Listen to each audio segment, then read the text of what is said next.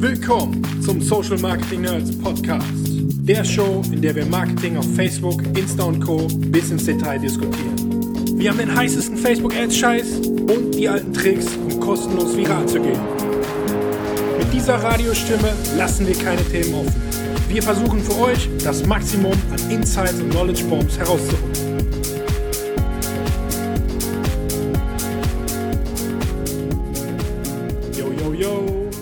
Willkommen zur zweiten Ausgabe. Hier ist der Band von den Nerds aus dem wunderschönen Ruhrgebiet. Ja, seit unserer ersten Folge ist einige Zeit ins Land gegangen. Sorry dafür, ähm, aber wir haben gute Nachrichten. In den nächsten Wochen werden mehr Episoden kommen und wir haben ein neues Mikro am Start. Die schlechte Nachricht, wir haben dieses Interview noch nicht mit dem neuen Mic aufgenommen, aber ab der dritten Folge hoffen wir, dass die Soundqualität noch besser wird. In der nächsten Zeit wollen wir uns speziell dem Thema Facebook Ads widmen. Ein sehr facettenreiches Thema und da das Thema so komplex ist, wird es hierzu mehrere Episoden mit mehreren Interviewpartnern geben. Heute wollen wir ein bisschen das Fundament für diese Episoden legen und ein paar grundsätzliche Dinge besprechen. Was sollte ich wissen, bevor ich Facebook Ads schalte und was unterscheidet diese Marketingform von anderen Marketingformen? Ihr werdet hier weniger praktische Tipps erfahren, aber wir besprechen zentrale Elemente, die am Ende den Erfolg einer Facebook Ads Kampagne ausmachen. Ja, ich möchte euch nicht mehr weiter auf die Folter spannen. Wir gehen direkt ins Interview mit Jan. Viel Spaß dabei.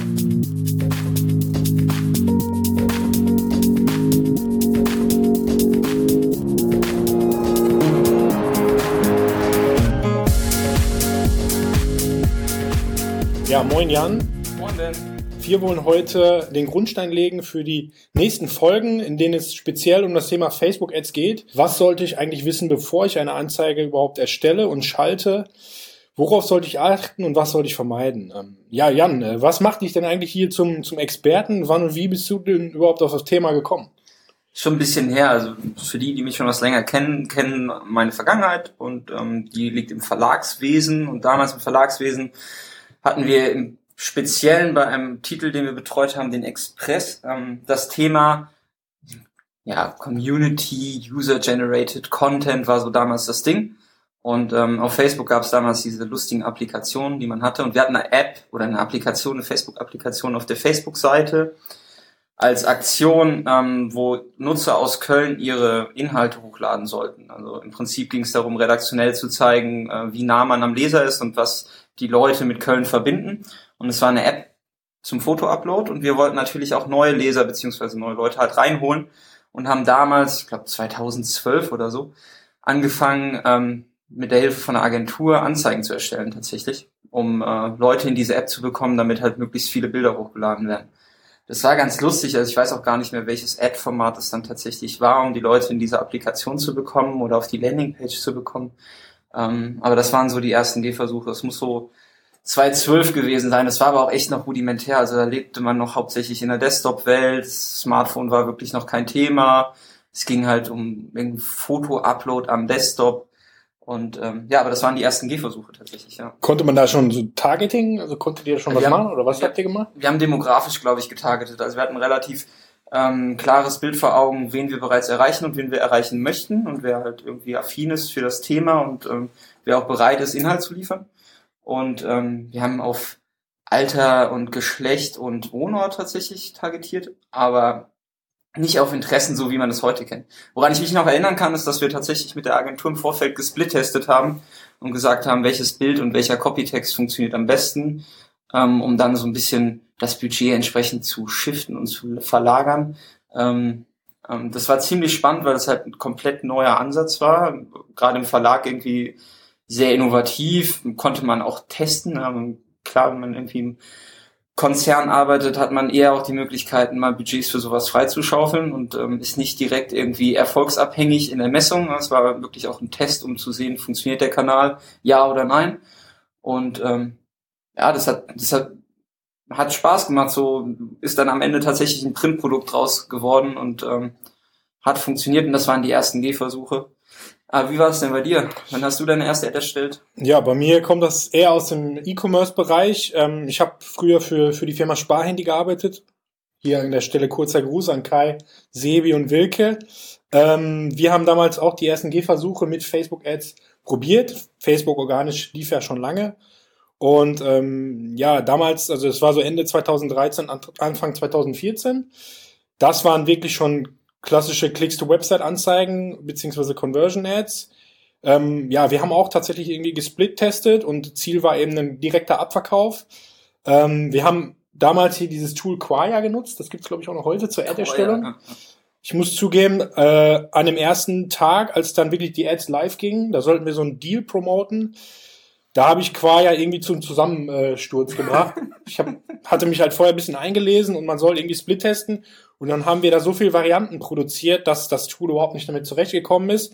Das hatte dann zur Folge, dass ich bis äh, 11, 11 Uhr nachts da äh, noch saß am Freitagabend, um irgendwie diese Ad live zu bekommen. Ähm, ja, das waren so die ersten Gehversuche. Man konnte da schon ein bisschen mehr targeten, aber ähm, es war auch noch nicht wirklich sexy oder wirklich spannend. Also da, es gab ganz viele große deutsche Seiten, die man nicht targeten konnte, die für uns eben sehr, sehr interessant gewesen wären. Ähm, ja, das war auch alles nicht bis zum damaligen Zeitpunkt nicht wirklich von Erfolg gekrönt, muss ich äh, einfach gestehen. Ähm, aber das waren so die ersten Geschichten. Und dann bin ich relativ zeitgleich eben auf dieses Thema Scraping gekommen, muss ich sagen. Äh, Facebook ID Scraping, dem einen oder anderen wird ein Begriff sein. Und ich glaube. Die Session damals auf der Campix.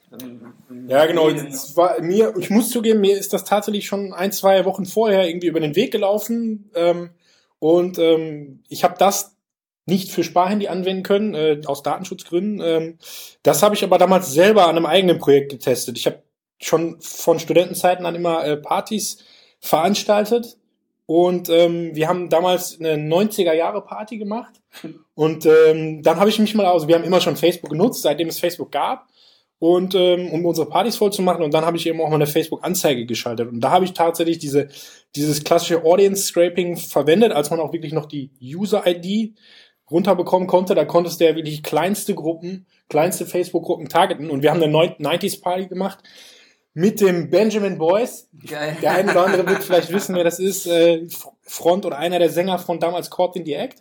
Und dann gab es halt tatsächlich, gibt es zwei, drei ja, Caught in the Act Fanseiten, die total klein sind. Es gibt auch so eine, oder es gab auf jeden Fall so eine Gruppe, da waren tausend Leute drin oder so. Und dann gab es noch ein, zwei andere Seiten, da reden wir dann insgesamt über zwei, dreitausend Leute, aber man konnte halt wirklich diese 2000, 2000 Leute, ja, deren IDs bekommen, die ID dann wiederum als Custom Audience quasi hochladen. Und ich muss zugeben, das war ein ziemlich äh, krasser Erfolg, weil ähm, ich habe dann eine Anzeige geschaltet. Ähm, und äh, am Tag später hat er tats tatsächlich der, ähm, ja, der Coordinate Fanclub aus der Schweiz angerufen, ähm, bei meinem Kollegen, äh, dessen Telefonnummer bei uns auf der Website hinterlegt war. Ähm, ja, die würden gerne mit einem Bus nach Gelsenkirchen kommen äh, zum Revival von Caught in the Act.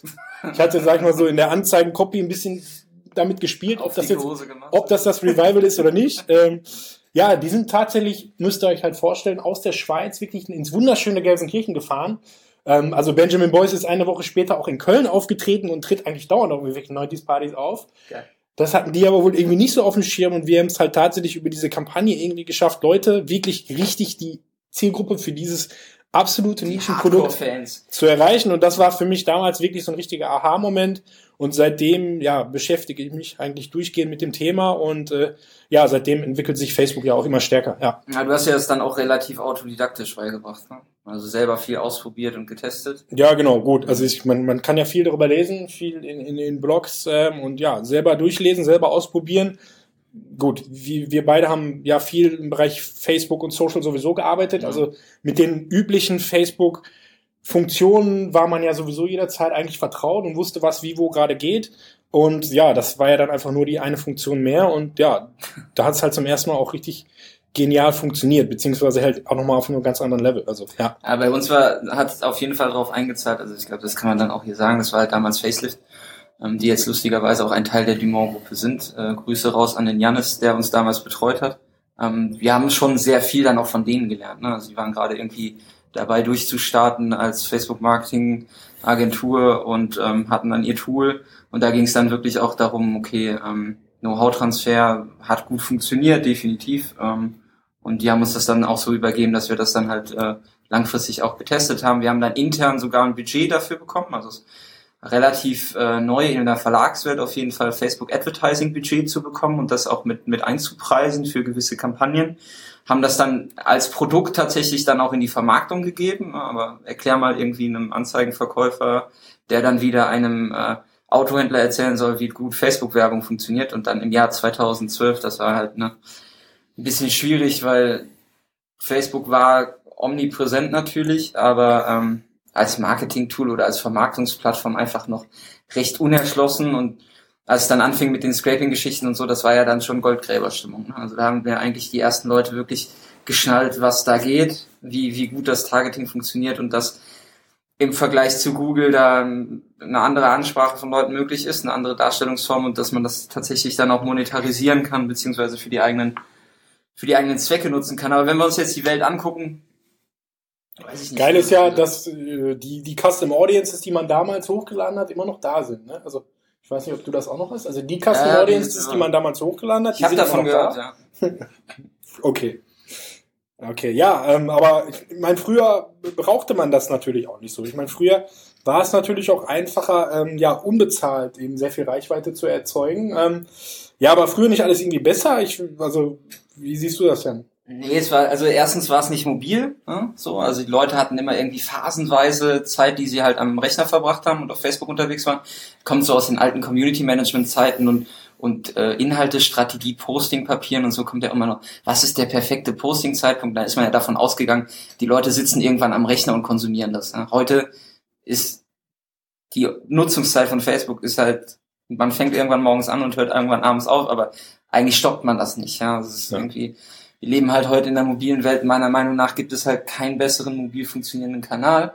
Und es war nicht alles, oder früher war nicht alles besser, weil ich hatte diese, diese Werbemöglichkeiten von Facebook einfach nicht direkt. Das hat sich entwickelt und wer sich die letzten Quartalzahlen angeguckt hat, ähm, wie viel Facebook tatsächlich monetarisiert und umsetzt, ähm, die haben damals angefangen, ihre ersten Schritte zu machen und lernen natürlich auch. Und deswegen war das früher definitiv nicht besser, weil du hattest, ähm, warst abhängig von der organischen Reichweite, du konntest Paid gar nicht so viel machen, hattest irgendwie die rechte Spalte, der Newsfeed war nicht bewerbbar, du hattest nicht so viele Interessen, ähm, du hattest viele Mechanismen, die heute einfach das Handwerkszeug jedes Advertisers sind, ähm, die waren einfach nicht da. Ne? Und ich glaube, Facebook hat sich erst in den letzten zwei, drei Jahren richtig gemausert und ähm, einen ziemlich guten Job gemacht, zu einer der besten Werbeplattformen ja. zu werden für Marketeers. Aber 2006 war Werbung auf Facebook eine Katastrophe. Genau, also ich glaube auch einer der, der Haupt äh, weiteren Key, Key Changes war halt die, ja, die Einführung von Anzeigen im Newsfeed. Also seitdem hat sich sehr, sehr viel getan, zumindest eben performance-seitig. Ähm, das war eben genau unsere Erfahrung auch damals mit, mit Sparhandy noch. Ähm, in der rechten Spalte irgendwas zu verkaufen war ähm, ziemlich schwierig, weil ja, die rechte Spalte war eigentlich schon immer da. Und äh, ja, die ist, also die, die Wurde Leute. auch schon immer vom Adblocker weggeblockt. Genau. Und äh, seitdem, ja, Anzeigen im Newsfeed möglich waren, hat sich sehr, sehr viel bei Facebook getan. Wie ist denn dein aktuelles Gefühl, ja. so wenn du das anguckst? Also Zuckerberg hat ja auf dieser Quartalskonferenz für die Aktionäre irgendwie gesagt, er hat das Gefühl, dass er das das Werbevolumen von dem Newsfeed schon als so ein bisschen als ausgereizt ansieht. Ne? Also wenn du jetzt sagst, so zwischen 50 und 100 Prozent, was, also, wo, wo ist da Facebook? Meinst du, die können noch mehr Werbung schalten oder ist es, hast du so ein bisschen das subjektive Gefühl, dass, äh, das irgendwann jetzt mal ausgeschöpft ist vom Platz her? Ähm, also vom Platz her sind wir, glaube ich, schon meiner Meinung nach relativ weit. Also viel ja, mehr geht, glaube ich, nicht, aber was sie ja ähm, angeblich auch machen und gefühlt nehme ich das auch so wahr. Sie unterscheiden ja auch auf Personenebene. Also es gibt halt Leute wie, nämlich ich dann zum Beispiel, der eben häufig auf Anzeigen draufklickt und mit Anzeigen auch interagiert, eben auch berufsbegründet jetzt bei mir. Ähm, denen wird eben auch mehr Werbung ausgespielt und angeblich soll Leuten, die halt gar nicht auf Werbung anspringen, auch weniger Werbung ausgespielt werden. Und also ich glaube, die Herausforderung ist eben sowohl für die Plattform Facebook als aber auch eben für die Advertiser, eben die Relevanz hinzubekommen. Also ne, wenn eine Werbung relevant ist, dann dann, dann hilft sie mir, dann entdecke ich eventuell ein Produkt, was man, äh, ja, was man, was ich mir kaufe, was ich toll finde. Also das ist ja den Relevance Score. Genau. Und äh, also ich glaube, dass der Kampf ähm, da gar nicht unbedingt nur darum geht, mehr Plätze zu generieren, sondern eben ja, die richtige Relevanz hinzubekommen. Also einmal ist das eine Aufgabe für Advertiser und da werden wir jetzt auch die nächsten Folgen und heute noch ein bisschen drüber reden. Aber es ist natürlich auch für Facebook immer wichtiger, durch die Algorithmen die richtigen Entscheidungen zu treffen und den richtigen Leuten eben das Richtige zu zeigen. Also ich glaube, das ist eher die größte Herausforderung.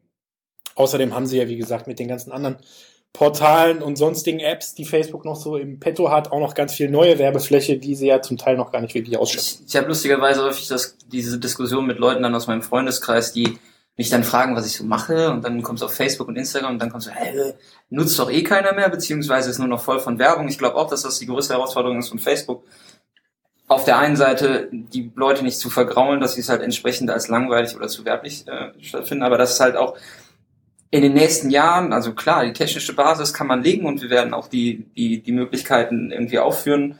Ähm, aber die größte Herausforderung meiner Meinung nach so nächstes Jahr oder in den nächsten Jahren ist es auf jeden Fall, ähm, alleine was, was Bild- und Copytexte und so angeht, da einen extrem guten Job zu machen, ähm, damit man entsprechend diese Relevanz in der Werbung hinbekommt. Ja? Also dass man halt vielleicht auch nicht als Werbung auffällt, beziehungsweise halt in einem in einer Umgebung stattfindet, ähm, in der die Werbung als eher positiv wahrgenommen wird und als kaufentscheidend und ähm, ja so hilfreich für den Nutzer bei seiner Problemfindung, dass er auf jeden Fall ähm, das Nutzungserlebnis von Facebook als weiterhin positiv empfindet und nicht negativ.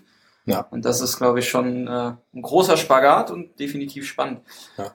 Der andere Vorteil, der eben einfach da ist, von Facebook-Anzeigen im Vergleich zum organischen Facebook-Marketing ist einfach die Skalierbarkeit. Also wenn man eine, einen Post oder eine Form, Werbeform, eine Kampagne, was auch immer gefunden hat, die funktioniert, habe ich natürlich die Möglichkeiten, quasi den Hahn ein bisschen aufzudrehen, während man eben beim klassischen organischen Posting ähm, Klar kann so ein Ding mal immer viral durch die Decke gehen. In der Regel tut's das aber eher nicht. Und vor allen Dingen hält so ein organischer Beitrag ein bis zwei Tage und dann ist er eben auch durch und dann muss ich wieder von vorne anfangen.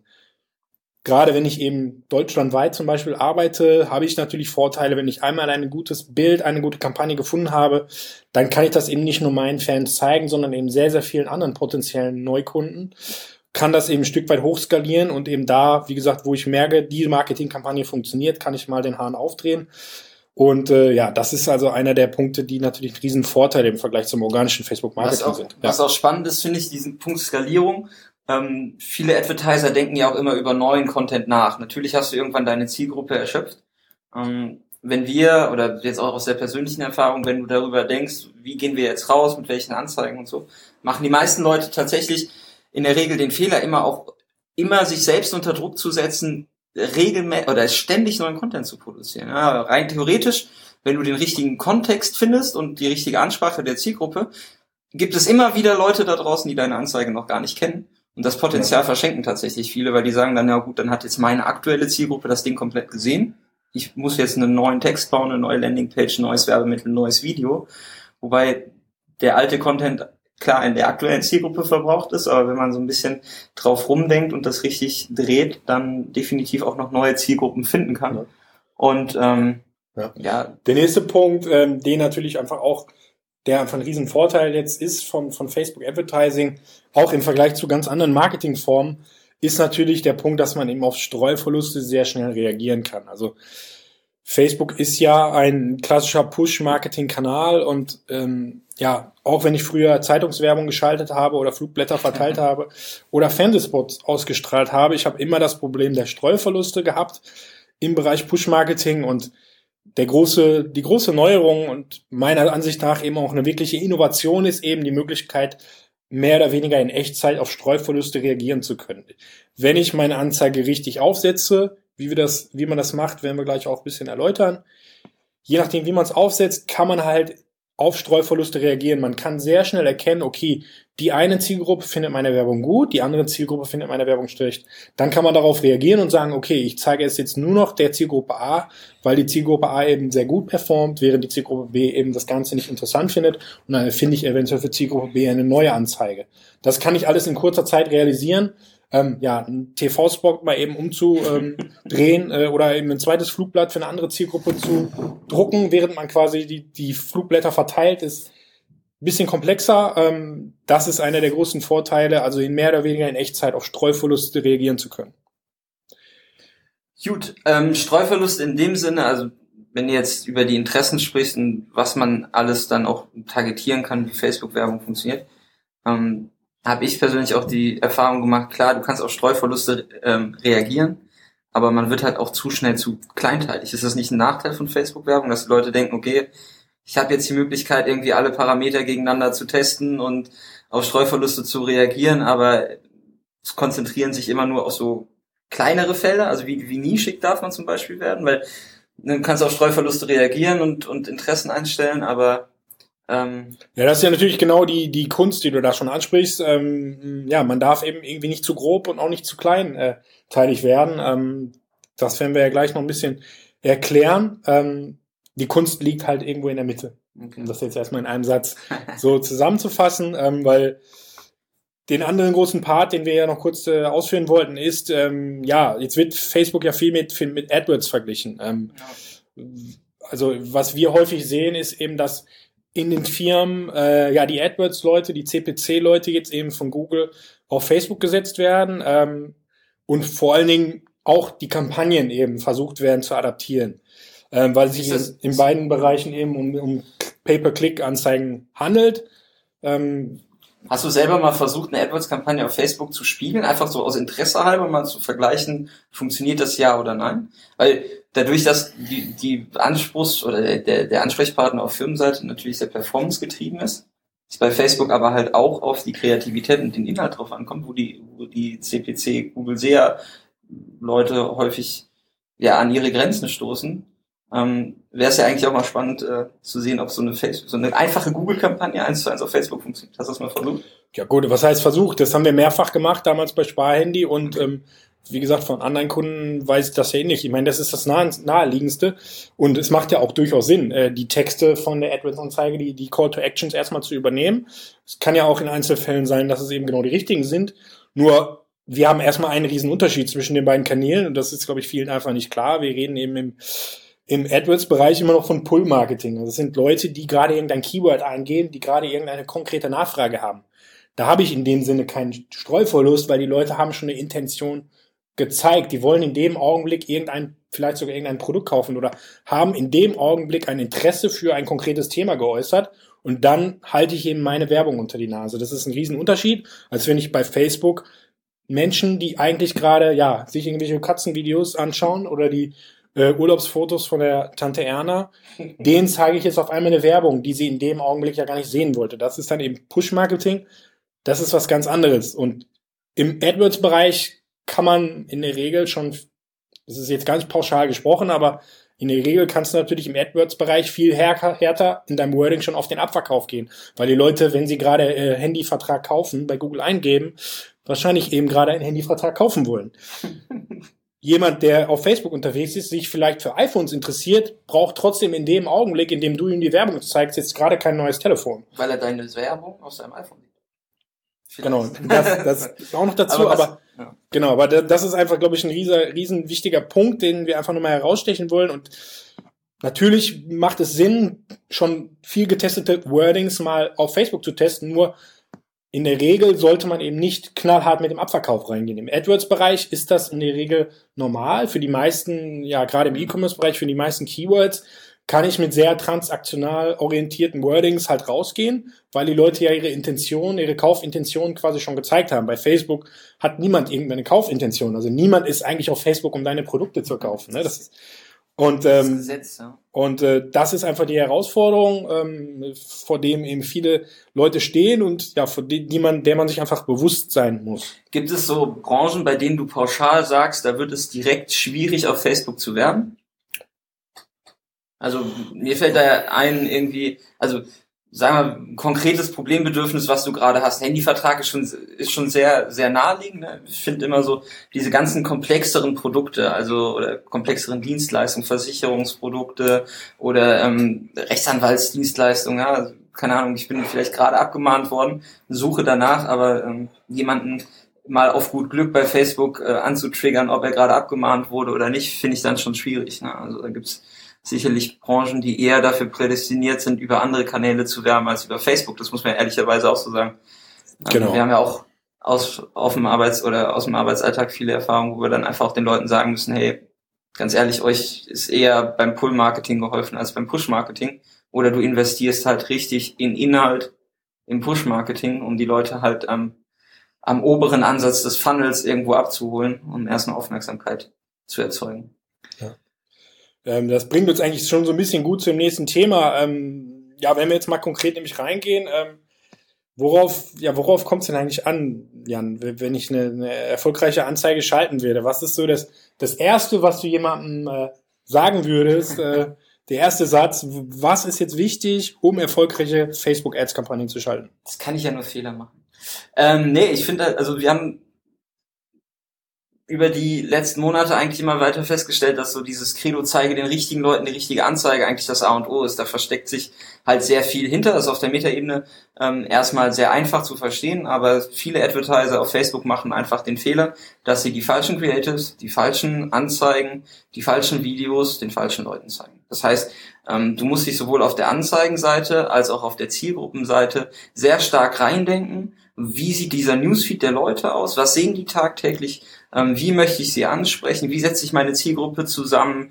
Ähm, was für ein Persona steckt dahinter? Ja, also wenn ich, wenn ich mir überlege, wie viele Leute bei Persona irgendwie die Augen verdrehen und sagen, ja, haben wir uns mal Gedanken drüber gemacht, aber können dann nicht irgendwie auf ad hoc sagen, wie eigentlich ihre Zielgruppe aussieht, weil die Zielgruppe ist halt nicht 14 bis 49, äh, lebt in Deutschland, spricht Deutsch und äh, hat irgendeinen Bildungsabschluss oder so. Ja, das ist halt viel granularer und eigentlich die Zeit initial darauf zu verwenden, sich mit der Zielgruppe zu beschäftigen, zu sagen, wie sehen die Interessen aus? Was ist deren Mediennutzungsverhalten? Welches Endgerät nutzt die? In welcher Nutzungssituation sind die gerade?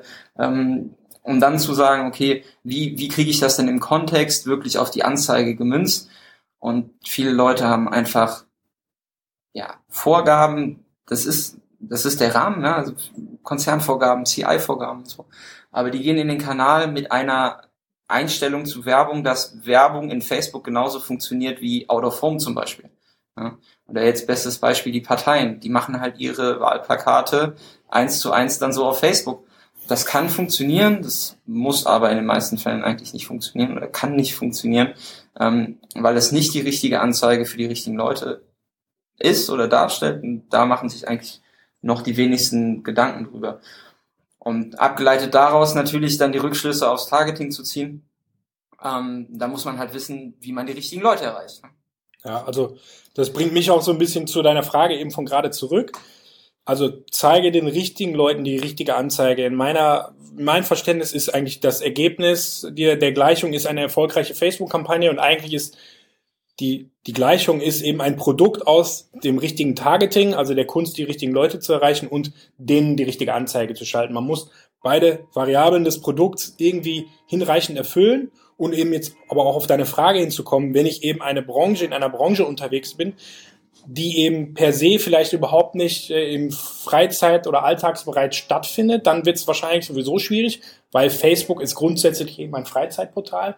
Die Leute, auch wenn sie auf der Arbeit Facebook benutzen, sind quasi in ihrem freien Modus und beschäftigen sich in der Regel mit Hobbys und mit solchen Themen und deswegen hat Facebook auch in den Bereichen halt viel bessere Targeting-Möglichkeiten. Also in Deutschland ist Fußball zum Beispiel der, ja, der beliebteste Sport oder die beliebteste Freizeitbeschäftigung ähm, von Männern. Und ja, deswegen gibt es auch auf Facebook zig Trilliarden Fußballseiten und zig Trilliarden Interessen, die dann wiederum für Facebook Advertiser schaltbar sind, während es andere Branchen und Nischen gibt, die einfach nicht auf Facebook stattfinden. Und deswegen ist es auch für Facebook nicht leicht, ja, da Targeting-Möglichkeiten zu erstellen.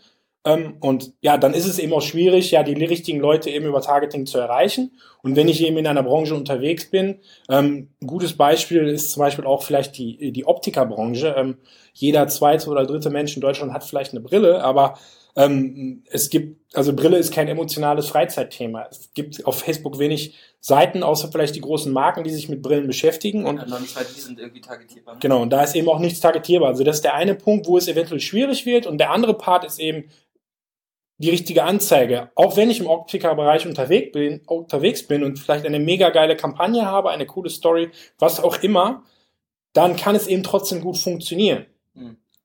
Andersrum eben, wenn ich beides nicht habe, wenn ich keine tollen Sachen habe, die die Leute begeistern, um die, denen die zu zeigen und eben auch keine Möglichkeiten haben, überhaupt erstmal meine Zielgruppe zu erreichen, dann wird es wirklich schwierig. Also eine Pauschalaussage, welche Branchen sind gut und welche Branchen sind, sind schlecht, ist wirklich sehr, sehr schwierig, aber es hängt so ein bisschen davon ab, kann ich die Leute in meiner Branche Nische überhaupt irgendwie targeten? Ist das ein Thema, was auf Facebook überhaupt stattfindet bei den Leuten oder nicht?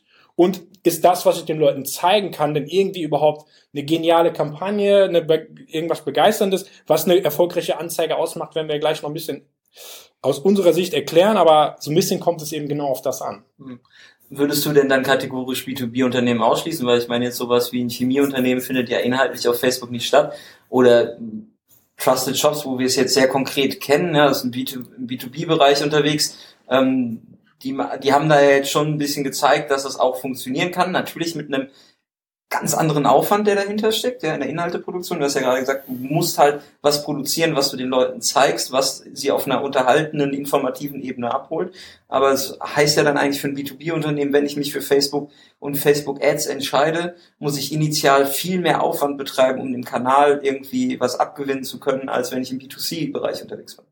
Also ich glaube, beim B2B oder B2C kann man das nicht festmachen. Ähm sondern äh, es kommt eben, wie gesagt, auf das an, was ich eigentlich schon gesagt habe. Also es, gibt es Targeting-Möglichkeiten, wahrscheinlich gibt es im Chemiebereich keine oder wenige, aber vielleicht habe ich hier die richtige Anzeige oder den richtigen Content. Vielleicht habe ich etwas Weltbewegendes entwickelt, kann ja sein, und habe ein so geniales Video und ich weiß ja, dass in meiner Timeline häufig solche Videos sind von neuen Erfindungen, die gehen halt viral auch organisch durch die Decke. Also wenn ich was Geniales habe, um den Leuten zu zeigen, dann brauche ich kein gutes Targeting.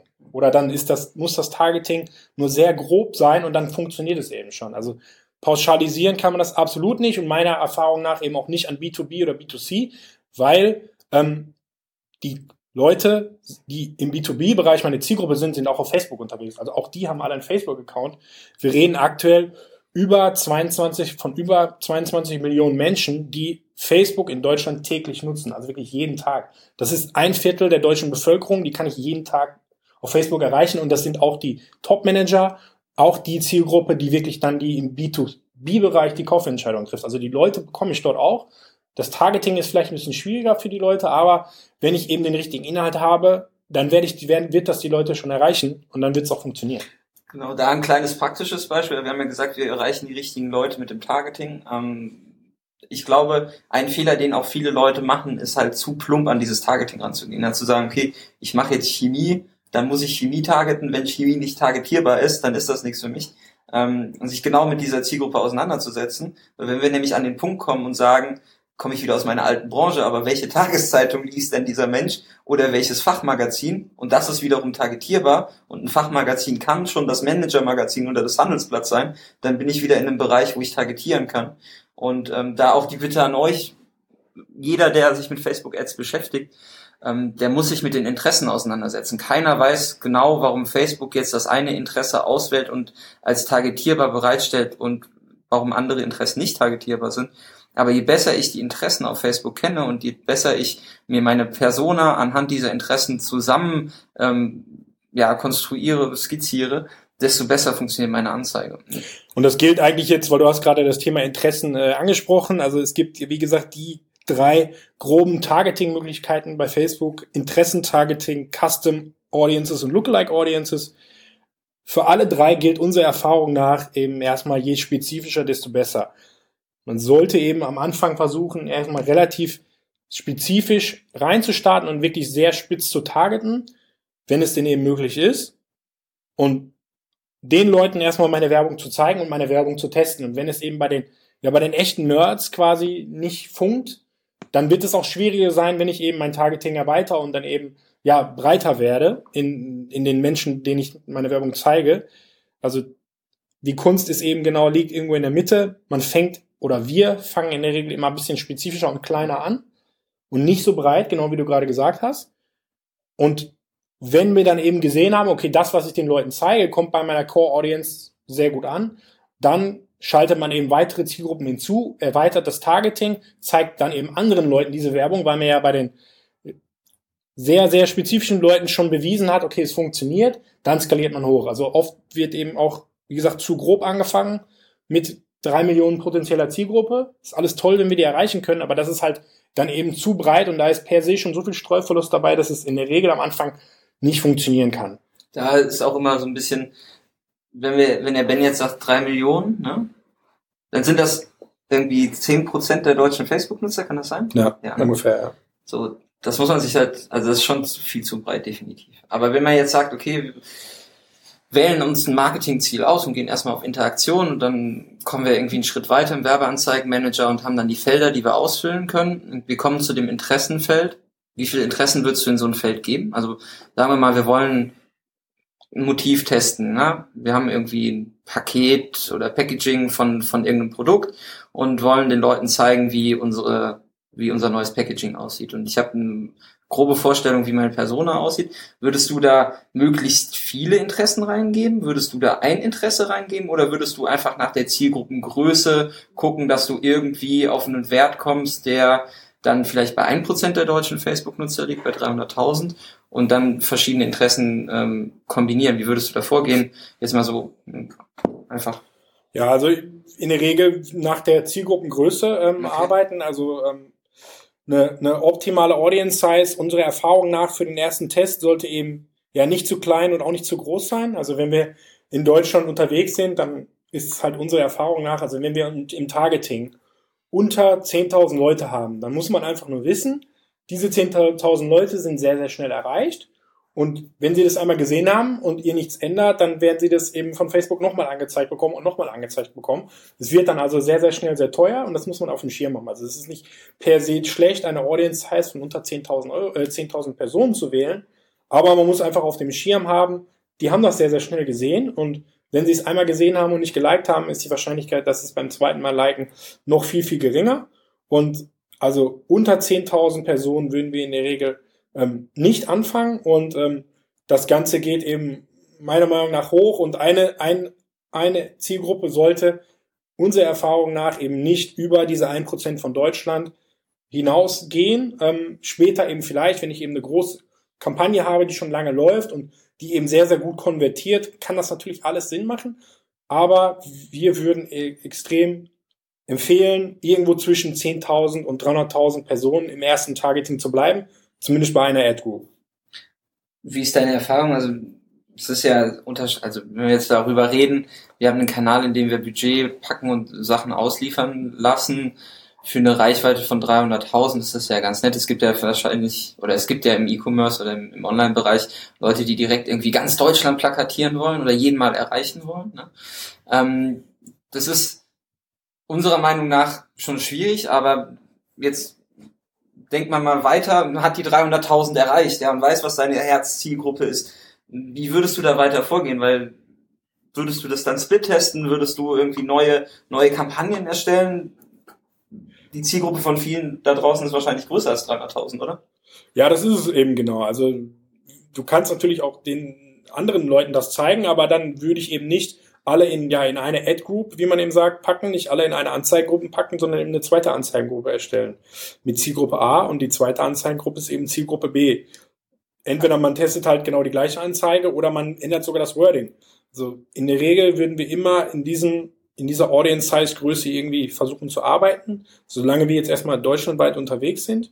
Und wenn ich eben Zielgruppen habe oder auch Interessen, es gibt auch einzelne Interessen, die halt irgendwie äh, schon ein, zwei Millionen Personen in Deutschland haben, dann fangt, dann split, dann splittet halt wieder. Also dann nehmt halt das Interesse, aber dann packt ihr in eine Ad Group eben die Männer, die das Interesse liken und die andere Ad Group eben die Frauen, die das Interesse liken und test, dann könnt ihr schon mal auf dem Niveau testen. Also aber dann bin ich ja als Advertiser auf Facebook im Vergleich zu anderen Kanälen viel häufiger darauf angewiesen, beziehungsweise ist es für mich viel aufwendiger, immer wieder nachzujustieren, oder? Also was, was ist da deine Erfahrung? Wie oft fasst du so eine Kampagne an? Wie oft guckst du da rein und wie oft änderst du auch Parameter?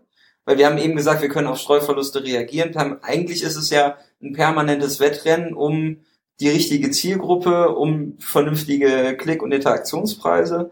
Eigentlich ist es ja dann eine Betreuung, die man Tag oder ein, ein Reingucken auf Tagesbasis, oder? Genau, also nicht nur eigentlich, sondern das äh, empfehlen wir eben auf jeden Fall. Also das bedeutet Arbeit, das ist vollkommen klar. Es ist eben weniger, deswegen auch in dem Part. Also man wird nicht schnell und hektisch reich. Also man muss da schon Arbeit reinstecken. Die Zeiten, die Zeiten sind vorbei. Ähm, speziell in dem Part kann man es eben auch wiederum meiner Ansicht nach nicht mit AdWords vergleichen. Weil wenn ich in AdWords einmal meine Kampagnen gefunden habe, dann kann ich die erstmal laufen lassen. Auch da schaut man natürlich regelmäßig rein. Aber ich glaube, man muss nicht so ganz verrückt sein wie im Facebook-Bereich, weil im AdWords-Bereich bei den Keywords habe ich ja immer neue Leute, die aber immer die gleiche Intention für, bei einer Suchanfrage mehr oder weniger haben. Und das ist einfach ein anderes Setup als bei Facebook. Die Leute machen immer das Gleiche. Sie wollen gerade, wie sie Katzenvideos anschauen und kriegen eure Werbung angezeigt. Also Facebook bedarf auf jeden Fall einer ja, intensiveren Beschäftigung, vor allen Dingen eben in den ersten Tagen. Das ist aber eben auch genau der große Vorteil. Also es gab keine Marketingform, wo ich so schnell auf, ja, so schnell Signale bekommen habe, direktes Kundenfeedback bekommen. Ihr bekommt ja auch Kommentare von den Leuten. Also wenn ich einen Werbespot produziere, einen TV-Spot und der erstmal läuft, da ein Feedback zu bekommen, das, wie gesagt, das kriegst du über, das dauert Monate. Bei Facebook kriegst du es innerhalb von wenigen Stunden kriegst du vielleicht schon die ersten Kommentare von Leuten, die genervt sind. Da kannst du halt drauf anpassen und theoretisch sehr schnell auch die Kampagne wieder stoppen und kein Geld verblasen. Das hat natürlich, wie gesagt, zur Bedeutung, dass du natürlich auch öfter reinschauen musst. Und vor allen Dingen in den ersten Tagen ist es halt zu empfehlen, äh, ja, wirklich einmal täglich reinzuschauen. Meiner Erfahrung nach sind auch die ersten zwei Tage einer neuen Kampagne die wichtigste. Okay. Also in, nach einem Tag siehst du sehr, sehr viele Unterschiede in der Performance und kannst halt darauf reagieren und dann passt du es nochmal den zweiten Tag an und dann bist du eigentlich irgendwo schon beim Pareto-Prinzip, dann hast du, glaube ich, schon 80 Prozent deiner Arbeit getan nach den ersten zwei Tagen. Dann kommt es natürlich darauf an, wie lange läuft die Kampagne, wie viel Budget wird ausgegeben und so weiter.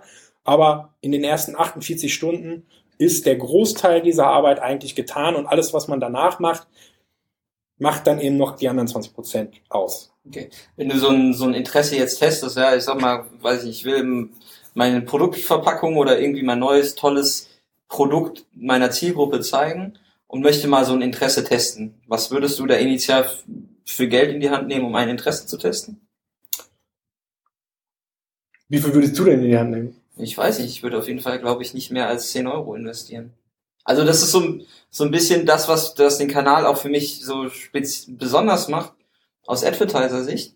Ähm, Gerade wenn man mit Leuten spricht, die viele Kanäle betreuen, glaube, dieses, dieser Überraschungsmoment ist erstmal, ich kann initial für wenig Geld sehr viel ähm, herausfinden, wo, in welche Richtung das Ganze geht. Also eine Prognose vor Anzeigenerstellung zu machen, wie viel mich am Ende der Klick kostet, das ist schwierig.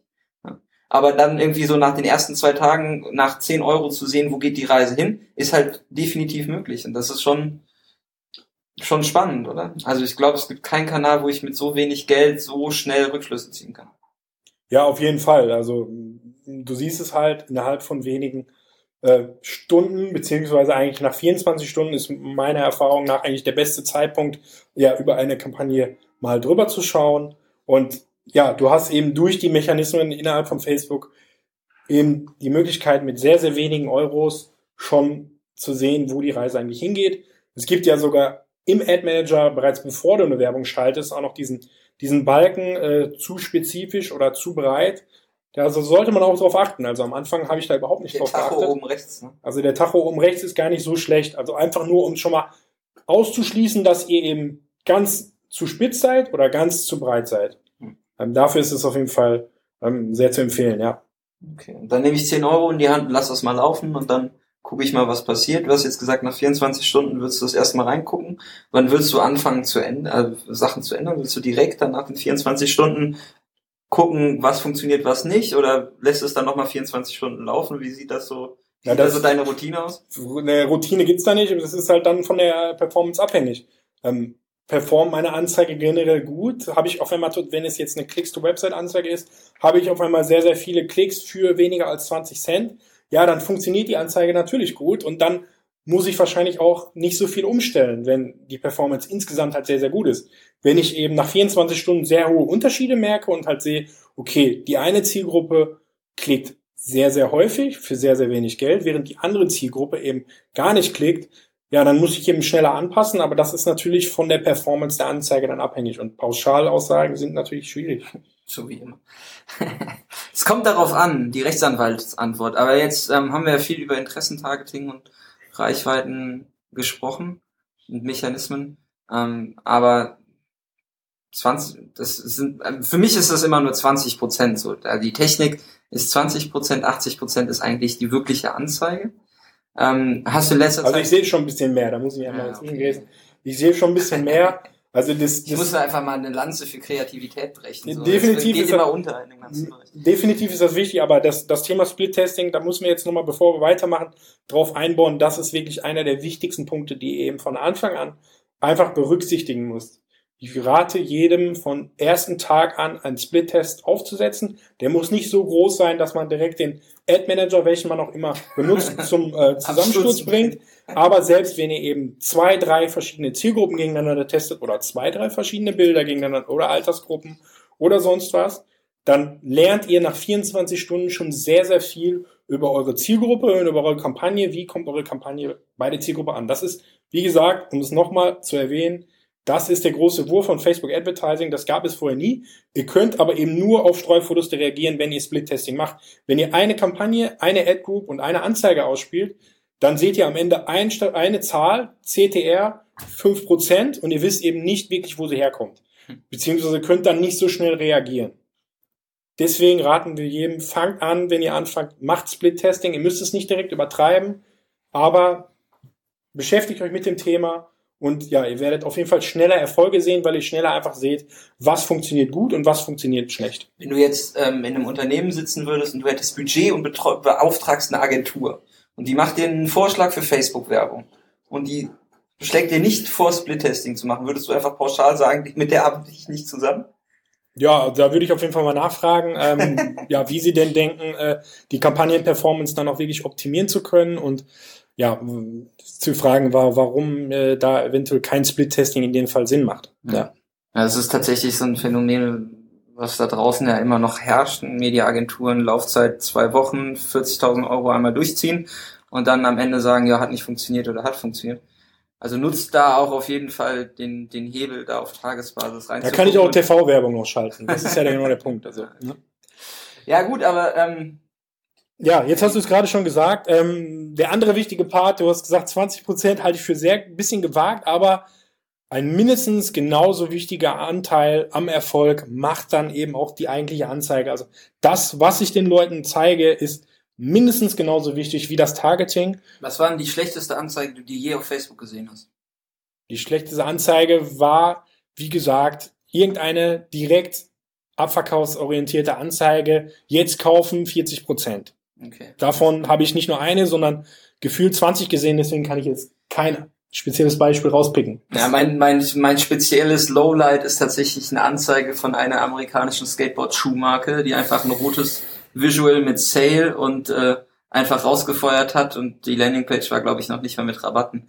Also es war. Das macht auf AdWords Sinn, wenn für das Keyword ne, Vans macht das halt Sinn, diese Werbung zu schalten.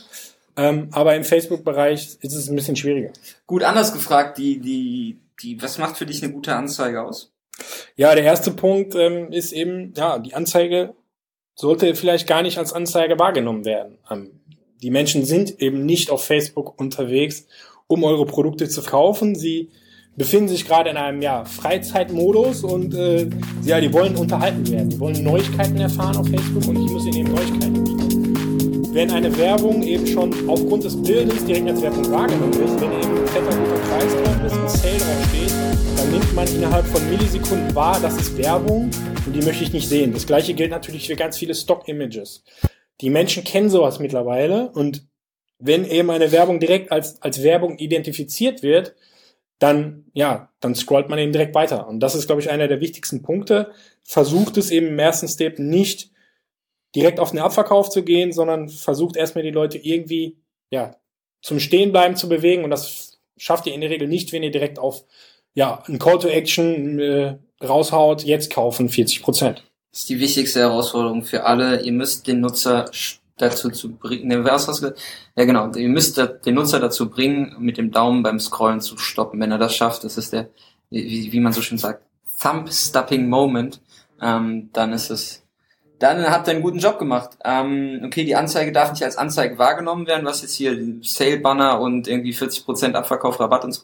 Das kann natürlich funktionieren, wenn meine Zielgruppe preissensibel ist und das Produkt schon kennt. Oder im Retargeting. Oder deswegen, im Retargeting klar. aber per se so ist es eben immer schwierig. Und ja, der zweite Punkt ist eben, der hängt damit eben stark zusammen, ist eben das Thema Emotionen. Ähm, Facebook hat nicht ohne Grund äh, verschiedene Emoji-Buttons, über denen Menschen eben ihre Emotionen äußern können. Äh, das Ganze ist eben sehr emotionsgetrieben. Beiträge, ob sowohl als organisch als auch paid, die uns begeistern, die uns zum Lachen bringen, zum Weinen bringen, die sind die, das sind die Themen, die auf Facebook in, interessant sind. Das sind die Gründe, warum Menschen sich auf Facebook tummeln. Und ich muss eben versuchen, irgendwie auch Emotionen äh, auszulesen. Aber dann ist doch die Kreativ, also ich meine, 80-20 Aufteilung gewagt, ja oder nein, aber initial ist es doch viel wichtiger, kreativ eine Anzeige, also mich von der Zeitaufteilung her, wenn ich an so eine Anzeige rangehe, damit zu beschäftigen, was ist das Bild und was ist der Text und wie schaffe ich es, den, den, die Person irgendwann zum Stoppen zu bringen und zu überzeugen. Ich meine, jeder, der eine Anzeige baut, die ein Nutzer von sich aus teilt, der hat doch einen guten Job gemacht, oder? Genau so sieht's aus. Also das ist genau das, worum es geht. Also speziell das Bild, was du eben gerade angesprochen hast, ist halt so, so extrem wichtig und das ist eben der große Faktor, der jetzt eben im Vergleich zu AdWords-Anzeigen einfach hinzukommt. Bei AdWords reden wir nur über Text und im Facebook-Bereich habe ich eben den visuellen Content, sei es ein Video oder eben in den meisten Fällen eben das Bild, was auf diesem Bild drauf ist und was auf diesem Video zu sehen ist. Das ist so, so extrem wichtig und hat einen so weiten, weite Auswirkungen auf die Kosten, die ihr am Ende haben werdet, ähm, ja, um eure Werbebotschaft in die Leute rauszubringen. Das halt hat enormen Einfluss darauf. Also ist jeder gut beraten, sich einen guten Grafiker beiseite zu stellen, wenn er, wenn er effektiv Facebook oder gut, gut funktionierende Facebook-Anzeigen bauen Wobei aber Grafiker ähm, und der Creative Part, also das ist ja nochmal, die Grafik ah, kann ja noch so, die, die Sale, die Sale-Grafik kann ja noch so toll designt sein. Ähm, am Ende ist es immer noch eine Sale-Grafik. Also der kreative Part ist genauso wichtig. Das, das ist das, das perfekte Anforderungsprofil eines Facebook-Advertiser ist es eben auch, den, die, den kreativen Part und den datenzahlengetriebenen Part irgendwie miteinander zu verknüpfen zu können. Ähm, und gerade im, im Creative-Bereich, also der, nur vom Grafiker hast du den Krieg auch noch nicht gewonnen. Okay. Will ich nur damit sagen. Also nur wenn es perfekt durchgestylt ist, dass eine super CI ist, hast du den Krieg noch nicht gewonnen. Häufig sind es auch die ganz schäbigen Anzeigen, die dann gut funktionieren. Warum? Weil sie rausstechen, weil sie anders, weil sie besonders sind. Ihr müsst halt irgendwie rausstechen aus der Masse. Und wie gesagt, Facebook Advertising ist eine sehr, sehr innovative Marketingform, aber sie reiht sich eigentlich nur in die anderen Push-Marketing-Kanäle an. Und was es halt schon immer gab, ist eigentlich dieses AIDA-Prinzip. Das ist schon alt hergeholt und es gilt halt immer noch. Attention, Interest, Desire, Action. Wenn ich am Ende irgendwie eine Aktion vom Nutzer erzielen möchte, dann muss am Anfang erstmal die Intention passiert sein. Also die, wir müssen die Leute erstmal dazu bekommen, überhaupt sich mit mir zu beschäftigen. Ich muss erstmal die Aufmerksamkeit zu gewinnen. Und die Aufmerksamkeit bekomme ich bei Facebook nur über den visuellen Anteil der Werbung, also über das Bild oder über das Video. Das macht den Großteil des Ganzen eigentlich aus. Mhm. Du sagst jetzt Attention, Interest, Desire, Action. Am Ende ist es doch dann auch, also jetzt reden wir ja in der Facebook-Umgebung auch von in einem Kanal, wo dann häufig gesagt wird, uh, Clickbaiting ist böse und ne, man versucht irgendwie die Leute auf Biegen und Brechen auf seine Seite zu bekommen. Ähm, das würde ja bedeuten, derjenige, der es schafft, am lautesten zu trommeln, gewinnt am Ende den Krieg. Aber ist deiner Meinung nach noch nicht, nicht noch viel, also was macht Facebook, um zu sagen, okay, nicht nur derjenige, der am lautesten trommelt, sondern der, der am Ende die Erwartungshaltung des Nutzers übertrifft, gewinnt den Krieg. Also wie misst Facebook die Effizienz von Werbung? Wie, wie kann ich denn als derjenige, der jetzt eine geile Anzeige und geiles Targeting gemacht hat, noch besser werden und herausfinden, wie Facebook denn mich wirklich auch wahrnimmt als Advertiser? Genau, also du hast vollkommen richtig. Ähm, es geht darum, wer trommelt am lautesten, ja. Aber ich darf natürlich auch nicht so laut trommeln und wie gesagt, Erwartungen eben dann äh, nicht erfüllen oder eben enttäuschen, weil dann gibt es eben negative Signale und das Ganze wird eben in, in, bei Facebook im, im Relevance Score gemessen also wenn ich also meine so Anzeige, was können so negative Signale Genau, also wenn ich wenn ich bei Facebook Werbung schalte, dann wird eben, wenn meine Ad bei 500 Impressionen angekommen ist, wird von Facebook der Relevance Score berechnet. Die Werbung wird dann eben bewertet. Das ist ein bisschen ähnlich zum Quality Score bei, bei AdWords. Und ähm, da misst Facebook eben das positive und negative Feedback. Und ja, was ist negatives Feedback? Ähm, man kann auf jeder Werbeanzeige ganz rechts oben gibt es einen kleinen Haken, so ein kleines Dropdown-Menü. Das kann man aufmachen. Da gibt es dann so Menüpunkte wie, warum wird mir diese Anzeige ausgestrahlt? Und dann gibt es eben auch da den Button, ähm, diese Anzeige nervt. Ich möchte diese Anzeige nicht mehr sehen. Und dann kann man sogar auch noch einstellen, dass man überhaupt keine Werbung mehr von diesem speziellen Advertiser sehen möchte. Ah, okay, und dieses Signal ist natürlich extrem stark für Facebook. Also jeder, der überhaupt rechts oben diesen dieses Dropdown-Menü findet und dann auch noch wirklich draufklickt, dass er nicht nur diese Werbung, sondern auch noch die komplette Werbung von diesem Advertiser nicht mehr sehen möchte. Ein stärkeres negatives Signal gibt es, glaube ich, kaum. Das heißt, und das sind die Signale, die Facebook da eben misst. Das Genauso, heißt, ich gehe ja. jetzt auf eine Seite von einem Konkurrenten, warte bei Facebook, wie, bis mir die Anzeige angezeigt wird und blocke einfach diese ganzen Anzeigen weg, damit der negativen Relevance Score bekommt. Ja, ich glaube, leider wirst du nur mit einer, einer Person da nicht viel, selbst wenn du dich doch mit deinen äh, äh, deinen Cousins zusammentust, wirst du da, glaube ich, nicht viel erreichen mit fünf Accounts ähm, äh, auf einer äh, Kampagne, wo irgendwie 100 Euro ausgegeben wird. Sind so viele andere Impressionen da, dass das leider, leider ein Kämpfen gegen Windmühlen ist. Mhm. Aber äh, theoretisch ist es so und ich mache auch bei allen meinen befreundeten Leuten, klicke ich immer auf diese Anzeige, ist nützlich.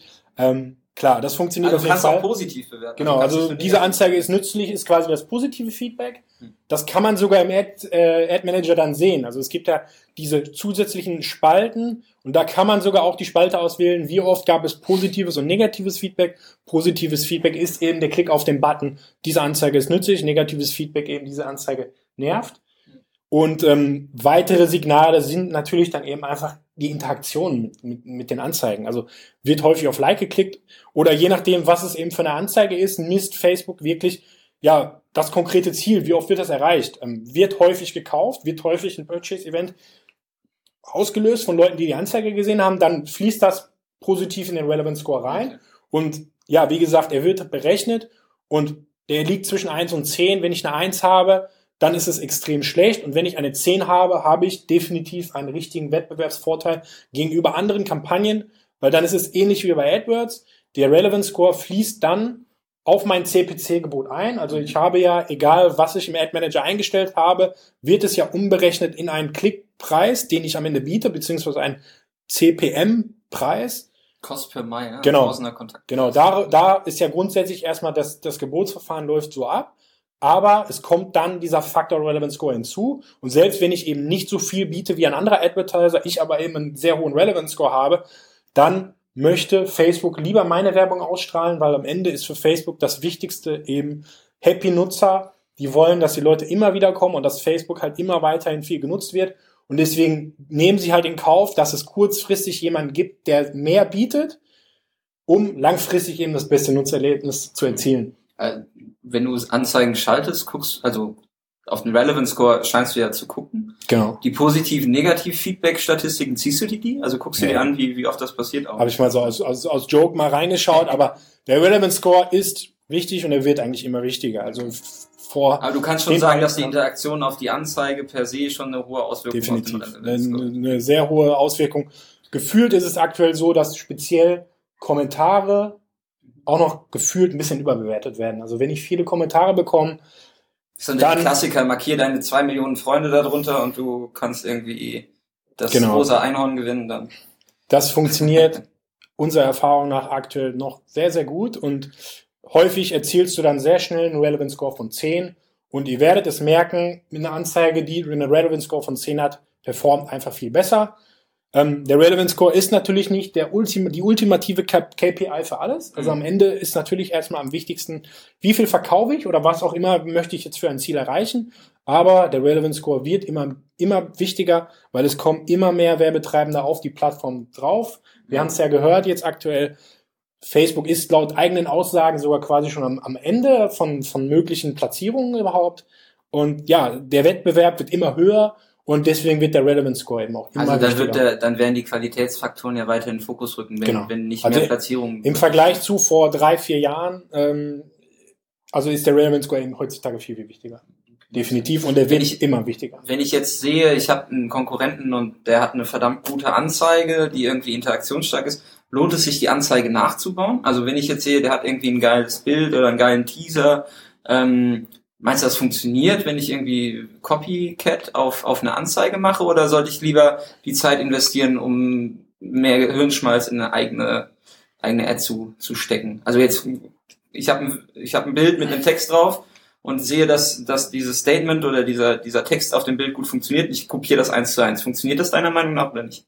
Ähm, also ich würde kurzfristig sagen, äh, auf jeden Fall. Also das hängt wieder von sehr vielen Faktoren ab. Hat halb Deutschland diese Werbung schon gesehen, dann wird es wahrscheinlich nicht so gut funktionieren. Also die Leute, die ich dann targete, haben die vielleicht schon die, die Werbung meines Konkurrenten gesehen. Das weiß ich natürlich nicht, aber ähm, ja, also wie sagt man, äh, Great Artist Copy, ähm, Good Artist Copy und Great Artist Steal. Also wenn es mal jemand anders eine gute Idee hat, wenn wir es inspirieren. Genau, kann man sich da sehr, sehr gut inspirieren lassen. Man muss natürlich irgendwie Copyright-Rechte vielleicht für irgendwelche Bilder berücksichtigen, aber ähm, ich bin da ganz offen. Ähm, natürlich kann das funktionieren und hängt eben auch davon ab, äh, ja, wie gut ist mein, mein Konkurrent, äh, beziehungsweise wie viel Geld hat er vielleicht auch schon ausgegeben, hat, hat Deutschland die Werbung schon gesehen. Aber kann ich denn sehen, was er bucht? Also wenn ich jetzt sage, also natürlich ist es am besten, selber eine eigene kreative Idee zu haben. Nur so ein Prozess ist natürlich viel, viel länger. Mhm etwas zu kopieren geht halt relativ schnell. Und klar kann man mit sowas mal anfangen. Aber wenn ich jetzt einen direkten Konkurrent habe, der das gleiche Produkt anbietet und eher auf die gleiche Zielgruppe geht, was muss ich denn tun, damit ich die Anzeigen von meinem Konkurrent sehe? Weil ich kann ja maßgeblich eigentlich nicht auf seine Timeline gucken, weil das wird halt nicht auf der Timeline verewigt. Ja? Also ich muss schon in der Zielgruppe sein. Oder gibt es die Möglichkeit, oder wie guckst, wenn du dir so eine Konkurrenzanalyse irgendwie mal mhm. anguckst, was irgendwie die anderen machen, wie, wie, wie kriegt man denn die Anzeigen von Konkurrenten? Ja gut, erstmal, also erstmal die Seite liken, weil in der Regel nimmt jeder mal irgendwie, dass er aus seinen eigenen Fans targetet. Also immer den Konkurrenten liken. Den Konkurrenten liken, ich meine, macht man sowieso, also erstmal den Konkurrenten überhaupt anschauen. Also Grundsätzlich ist eine Wettbewerbsanalyse, bevor ich überhaupt irgendwas mache, immer zu empfehlen. Ähm, und ja, dann like ich die Seite und man muss jetzt einfach da mal hoffen, dass man vielleicht die erste Kampagne sieht, aber ab dann wird es eigentlich wichtig. Dann klickt man eben auf dieses, diese Anzeige ist nützlich. Und ihr werdet relativ schnell sehen, sobald ihr das zwei, dreimal gemacht habt, werdet ihr nur noch oder sehr viele vergleichbare Kampagnen sehen. So funktioniert eben der, der Facebook-Algorithmus und ich finde, dass er auch gerade in den letzten Monaten in dem Bereich noch sehr, sehr stark geworden ist. Sobald einmal was Neues, also jeder, jeder Facebook-Nutzer hat ja irgendwie jetzt sein Interessenset oder wurde von Facebook irgendwie einkategorisiert und ich merke das immer mehr, sobald was Neues hinzukommt, ist Facebook ganz, ganz schnell und zeigt dir ganz, ganz viele andere neue Sachen, die aus dem gleichen neuen Themenfeld kommen.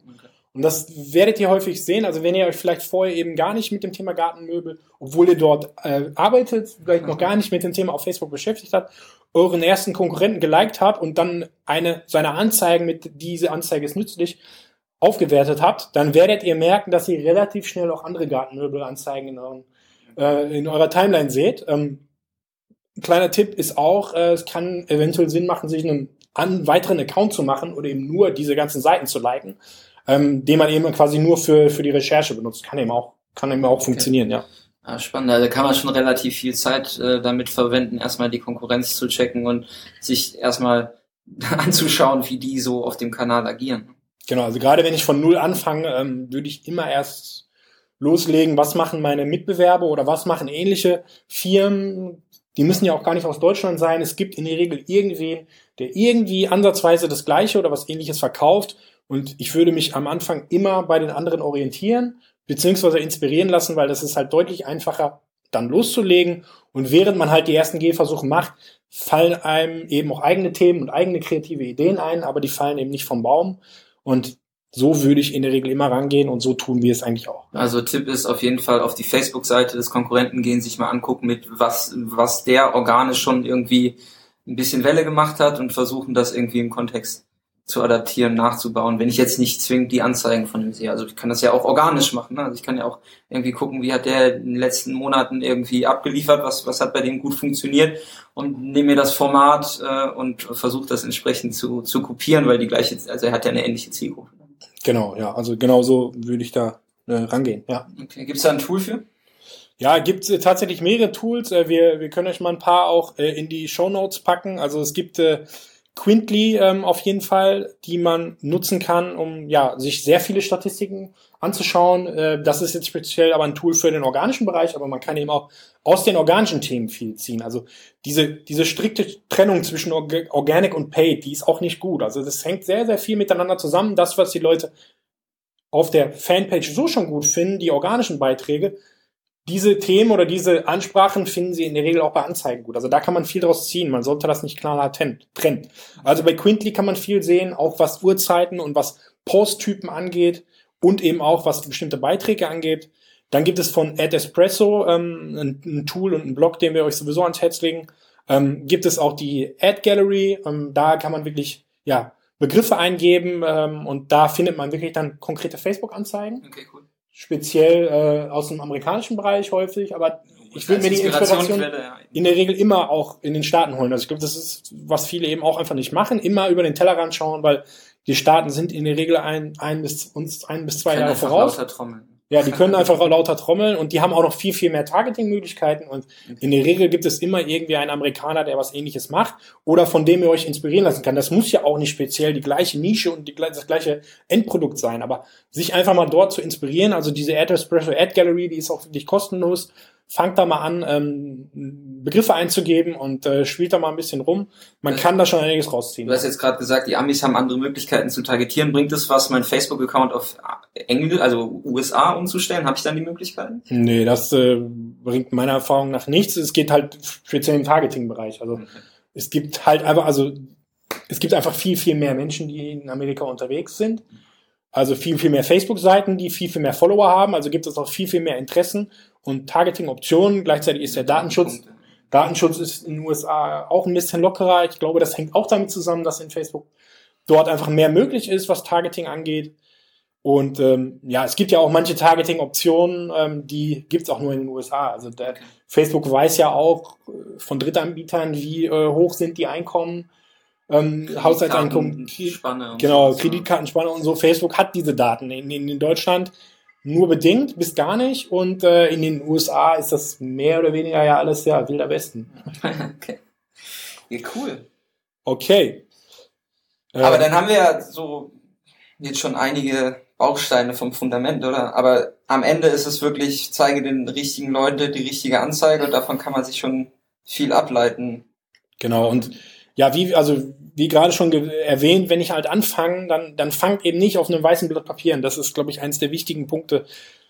Guckt euch, wie gesagt, die Konkurrenten an. Es gibt noch ein drittes Tool, das äh, heißt Popstars. Das hab ich, haben wir jetzt erst vor einer Woche entdeckt. Ähm, da kann man wirklich jede Facebook-Seite reinladen und dann kann man direkt die komplette Timeline scrapt er quasi durch und man kann dann die Timeline nach Anzahl an Kommentare, Anzahl an Interaktionen okay. sortieren. Und du siehst dann also direkt, das ist sogar kostenlos, du siehst direkt, welcher Beitrag hat, seitdem es diese Facebook-Seite gibt, am meisten Kommentare gebracht, welcher Beitrag hat am meisten Interaktionen erzeugt. Und da habt ihr relativ schnell gute Inspiration, was die richtige Anzeige auch für eure, für eure Problemstellung sein kann.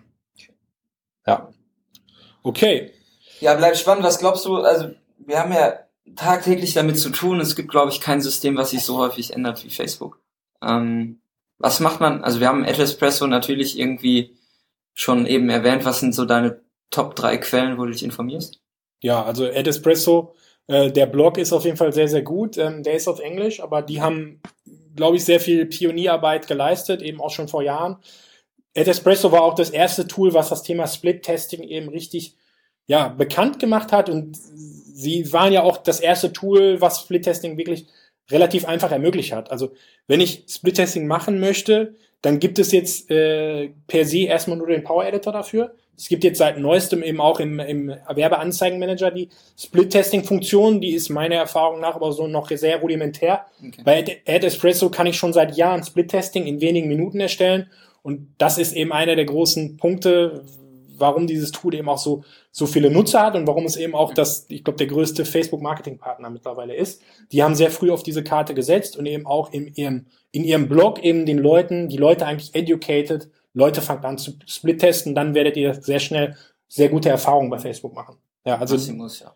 Genau. Massimo war ja aber auch auf der Konf bei uns auf der Konferenz und äh, ja, also die Jungs sind wirklich fit, da kann man sich einiges durchlesen. Dann gibt's noch äh, John, John Luma, sehr großer Blog in, in, in den Staaten, der sehr viel schreibt. Ähm, für mich persönlich, ich finde Ed Espresso da eigentlich noch viel besser, aber das muss jeder für sich entscheiden. Ähm, ja, natürlich gibt's auch die Deutschen, also Thomas Hutter, viele Grüße und äh, auf All Facebook wird ja auch immer wieder was äh, veröffentlicht. Also natürlich muss man sich alles durchlesen, wie das immer so ist in dem Bereich. Also man sollte sich natürlich alle Blogartikel, die irgendwo äh, durch die Welt fliegen, äh, sollte man sich anschauen, ja. Ja, und unser Facebook Workaround Trüffelschwein äh, Flo, ne, Flo Litters mit AdsVenture, ähm, der gefühlt jede Funktion 20 Wochen vor allen anderen hat Ja. und mit seiner äh, Social Advertiser Facebook Gruppe per se auch mit Problemstellungen und ähm, ja, Fragestellungen aufräumt, beziehungsweise da sehr hinterher ist, dass allen Leuten geholfen wird.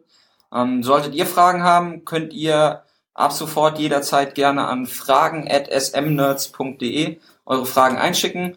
Ähm, wir beantworten die gerne oder packt eure Fragen unten in die Kommentare. Ähm, wir werden in Zukunft viel mehr Podcasts produzieren, damit ihr fit werdet im Bereich Facebook Advertising. Und ähm, je mehr ihr Input und je mehr Wünsche ihr natürlich äußert, desto mehr können wir auf eure Bedürfnisse eingehen und ähm, euch immer wieder mit den neuesten Facebook Advertising Themen versorgen. Gut. Ich glaube, da sind wir erstmal durch für heute, ne? So, ja, dann Feierabend. Bis demnächst. Ciao.